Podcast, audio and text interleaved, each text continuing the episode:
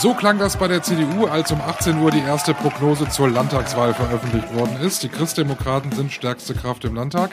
Bei der SPD klang es zur gleichen Zeit so, nicht mehr ganz so euphorisch. Für Schwarz-Gelb reicht es allerdings nicht mehr. Analysen und Bewertungen zur Wahl gibt's jetzt hier bei uns im Podcast. Bonn Aufwacher. News aus Bonn und der Region, NRW und dem Rest der Welt. Hallo und herzlich willkommen zu einem besonderen Aufwacher heute. Ich bin Michael Höhing und es ist eine besondere Folge, der wir sprechen ausführlich über das Wahlergebnis der Landtagswahl 2022. Und bevor wir in die Analyse einsteigen, gibt es noch Kurznachrichten aus Bonn und der Region. Der Bonner SC ist aus der Regionalliga West abgestiegen. Das Fußballwunder, das nötig gewesen wäre, um die U23 von Borussia Mönchengladbach am 38. und letzten Spieltag doch noch abzufangen, ist leider ausgeblieben. Nach sechs Jahren Viertklasslichkeit zeigt Rot-Weiß Oberhausen den Hausherren beim 5 zu 1 Sieg im letzten Saisonspiel deutlich die Grenzen auf. Zur Wiedereröffnung der Münsterbasilika in Bonn war am Sonntag der Kölner Erzbischof Rainer Maria Kardinal Wölki zu Gast. Auf dem Münsterplatz protestierten die Initiative Maria 2.0 und die Bewegung Wir sind Kirche gegen Wölki und die Entwicklung im Erzbistum Köln. In Münster gab es dagegen langanhaltenden Applaus, als Stadtdekant Wolfgang Picken zu Beginn des Pontifikalamtes Kardinal Wölki für sein Kommen dankte. In Bonn und der Region kam es am Wochenende zu vielen Staus und Verkehrsproblemen.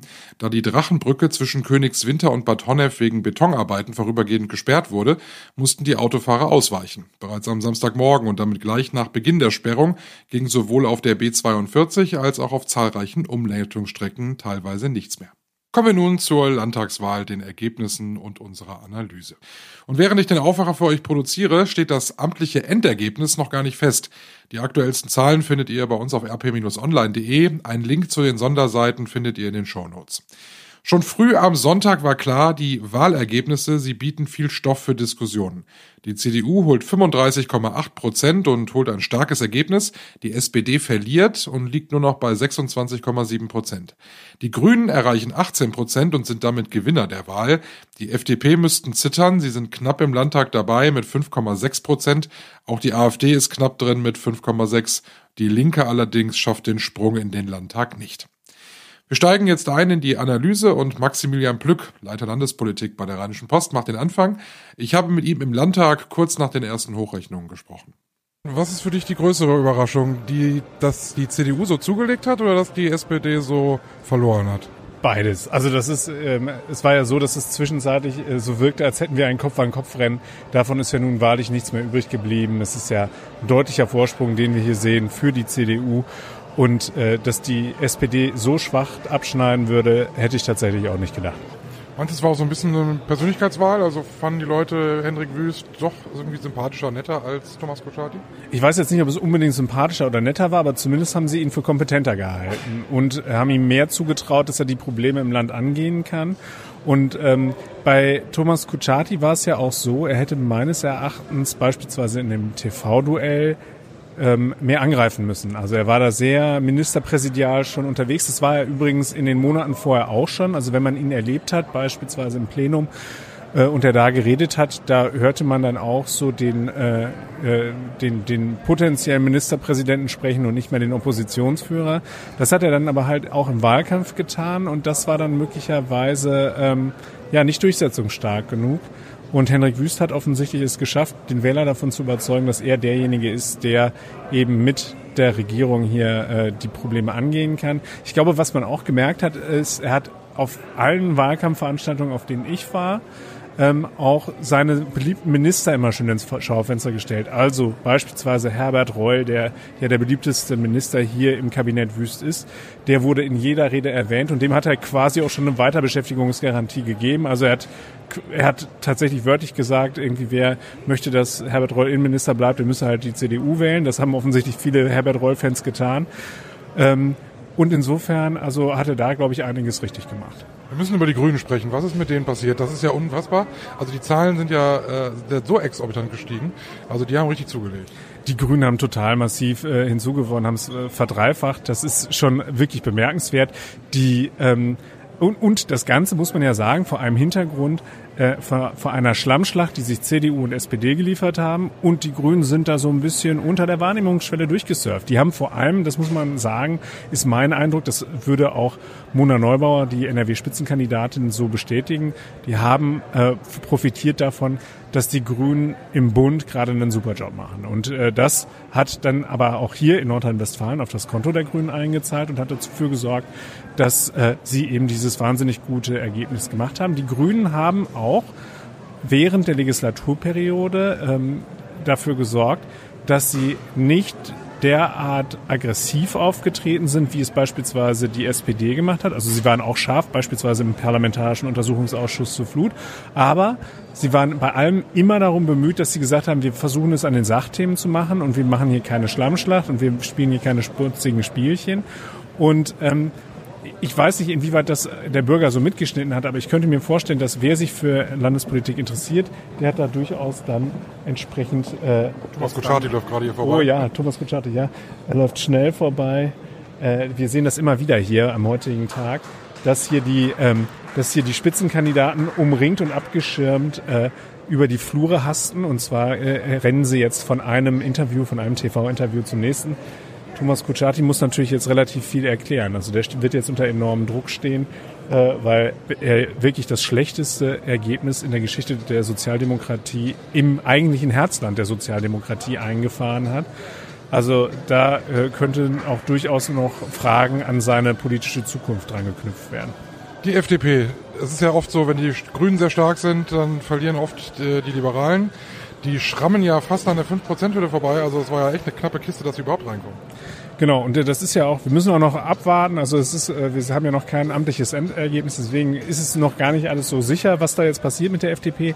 Die FDP, und das habe ich übrigens heute auch in der Wasserstraße, also in der Landeszentrale der, der CDU erlebt, hat natürlich auch äh, Stimmen weggenommen bekommen von der CDU. Also es sind nicht nur die, die äh, FDP-Wähler sind nicht nur äh, zu den Grünen abgewandert, sondern die CDU hat da auch ganz klar, ganz krass gewildert. Und da hatte ich teilweise auch den Eindruck, dass da so ein bisschen auch das schlechte Gewissen äh, aus den äh, raussprach, also aus den CDU-Lern, weil man natürlich weiß, dass man halt eben mit der äh, mit der FDP zusammen hier über äh, fünf Jahre lang sehr geräuscharm und sehr effizient regiert hat. Wenn man mal von Katastrophendingen absieht, wie beispielsweise dem Umgang mit der Flut oder aber äh, auch äh, mit einigen Dingen, die in der Corona-Pandemie schlecht gelaufen sind.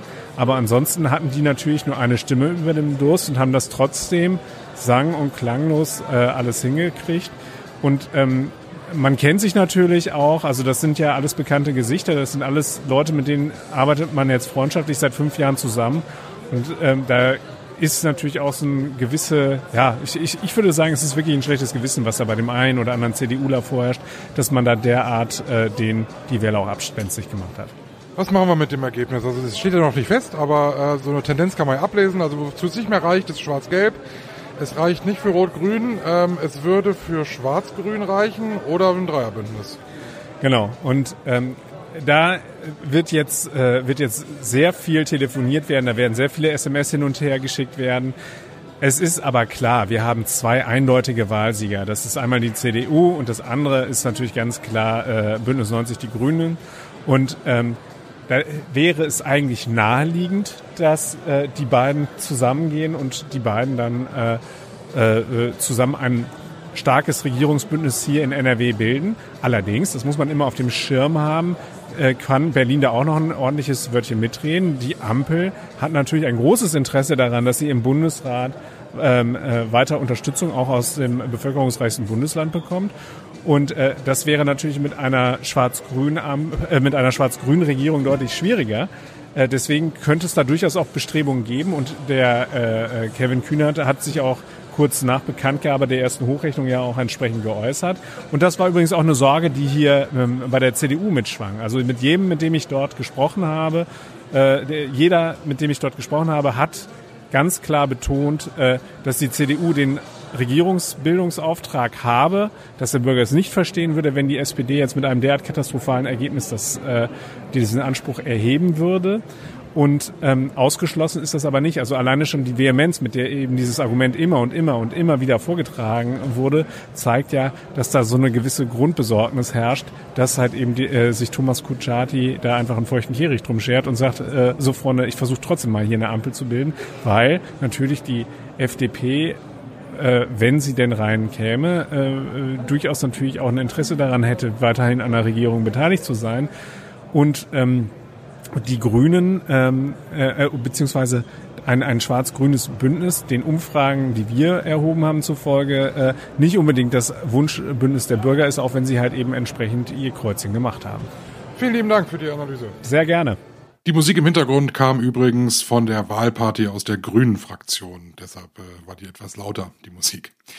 Wir bleiben natürlich beim Thema Landtagswahl und wollen ein wenig in die Tiefe gehen. Alles, wie schon mehrfach gesagt, vor dem Hintergrund, dass sich Zahlen hier und da noch ändern werden. Es ist eine Landtagswahl in Nordrhein-Westfalen, aber die hat Auswirkungen und auch Strahlkraft über Nordrhein-Westfalen hinaus. Das zeigt eben auch das sehr starke Interesse deutschlandweit. Und darüber spreche ich jetzt mit Moritz Döbler, Chefredakteur der Rheinischen Post. Schon im Vorfeld hieß die Landtagswahl kleine Bundestagswahl und ähm, trifft es das? Spiegelt das Wahlergebnis die Stimmung in Deutschland ganz gut wider im Moment? Ja und nein. Also kleine Bundestagswahl finde ich deswegen ein bisschen irreführend, weil es ja nicht um Bundespolitik vorrangig geht.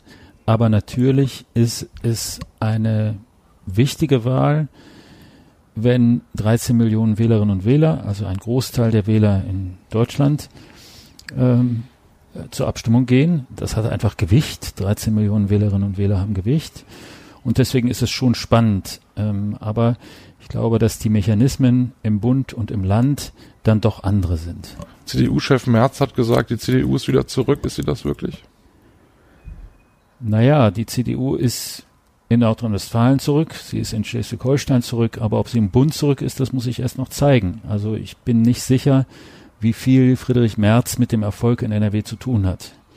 Also es ist für mich offen, ob es wegen seiner Unterstützung oder trotz seiner Unterstützung zu diesem sehr deutlich positiven Ergebnis für die nordrhein-westfälische CDU gekommen ist. Freut er sich über das Ergebnis, weil er endlich was auf die auf die Haben-Seite packen kann? Ja, natürlich. Für ihn ist es natürlich gut. Ne? Er kommt selber aus NRW. Ähm, äh, NRW ist ein bedeutendes Bundesland. Wenn es zu Schwarz-Grün käme, würde das auch die Machtverhältnisse im Bundesrat ein bisschen durcheinanderwirbeln zugunsten der CDU.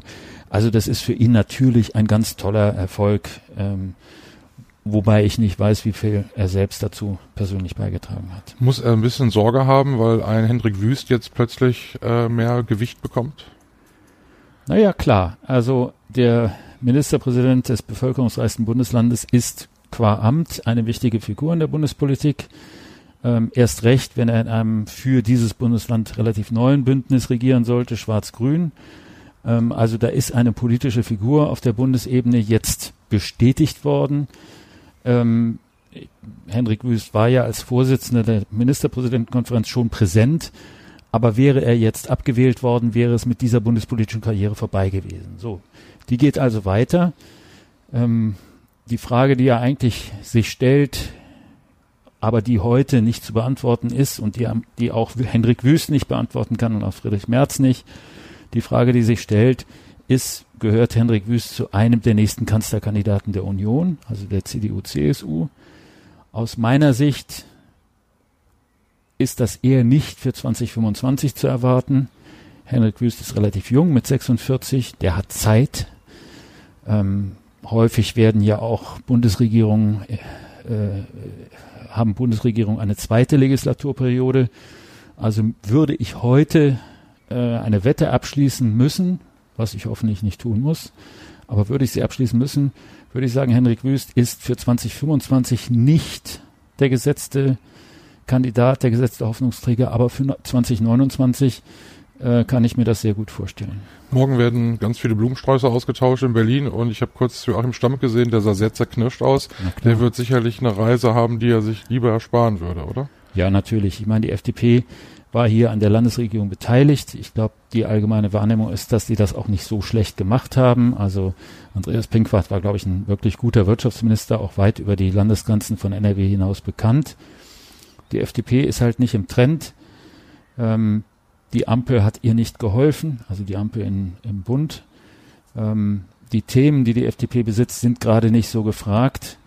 Und deswegen hat sie sich halt mit Mühe und Not über die 5%-Hürde gerettet.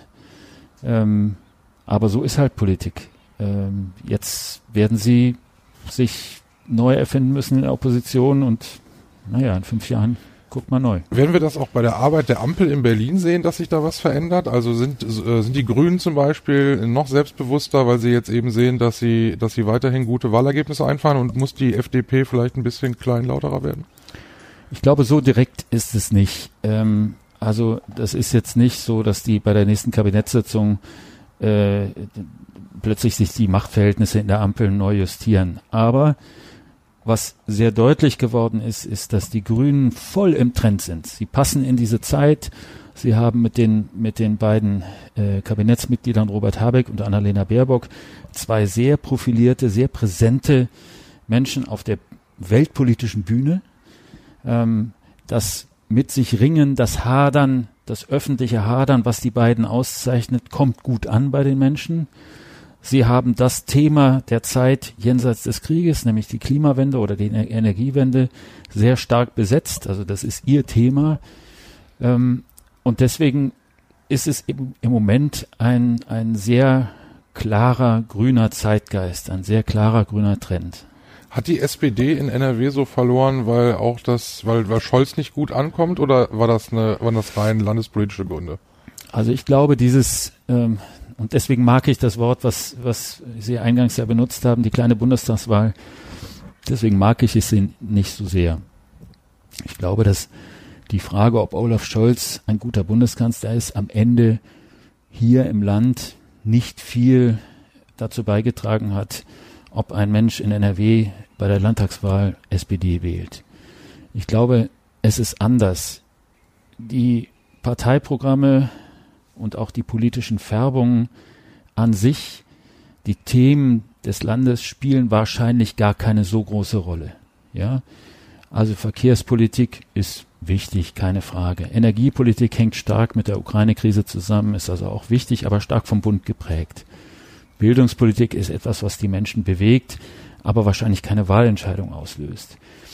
Was aber deutlich wird, glaube ich, ist, wenn also Parteiprogramme in diesen unsicheren Zeiten nicht mehr so viel wert sind, weil sie möglicherweise gar nicht umzusetzen sind, zum Beispiel Kohleausstieg.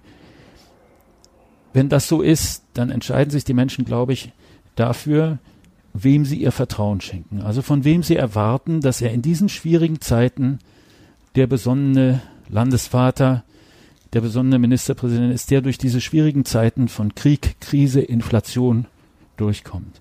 Und da ist das Votum offenbar, oder nicht offenbar, sondern da ist das Votum ja sehr eindeutig gewesen bei dieser Wahl. Ähm, der Henrik Wüst hat ja, oder seine CDU hat ja enorm aufgeholt. Wenn man sich zurückversetzt in die Zahl, Zeit nach der Bundestagswahl, da war die SPD zehn Prozentpunkte vor der CDU. Und jetzt liegt die CDU deutlich vor der SPD. Und auch deutlicher als in den letzten Umfragen zu sehen war. Also das ist ein sehr klares Votum. Und ganz offensichtlich hängt es damit zusammen, dass man dem Henrik Wüst diese Aufgabe, also das Land durch schwierige Zeiten zu steuern, dass man ihm diese Aufgabe stärker zutraut, als man das Thomas Kutschaty tut. Was glauben Sie, was für eine Landesregierung bekommen wir in NRW? Es gibt eigentlich nur eine Möglichkeit, schwarz-grün. Also das sind die zwei Gewinner der Wahl. Die CDU ist deutlich stärker als erwartet und stärker als beim letzten Mal und hat einen Ministerpräsidenten, der im Amt ist. Die Grünen haben ihre Werte nahezu verdreifacht. Und die einzige rechnerisch mögliche Alternative, wenn man mit die, die große Koalition außen vor lässt, weil die beide ausgeschlossen haben, die einzig rechnerisch Möglichkeit wäre ja eine Ampelkoalition. Aber kann man sich vorstellen, dass zwei Verlierer sich mit einem Gewinner zusammenraufen, um dieses Land zu regieren? Also ein, ein, eine Verliererpartei quasi den Ministerpräsidenten stellt und die Grünen als Gewinner dazukommen und die gerade soeben über die 5%-Hürde gekommene FDP dann auch.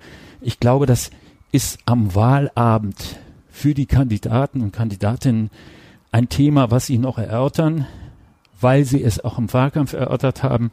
Aber ich halte das für völlig abwegig und ich kann mir auch nicht vorstellen, dass die Grünen sich auf diesen Weg begeben. Glauben Sie, dass Mona Neubauer das schon weiß? Das glaube ich ganz sicher.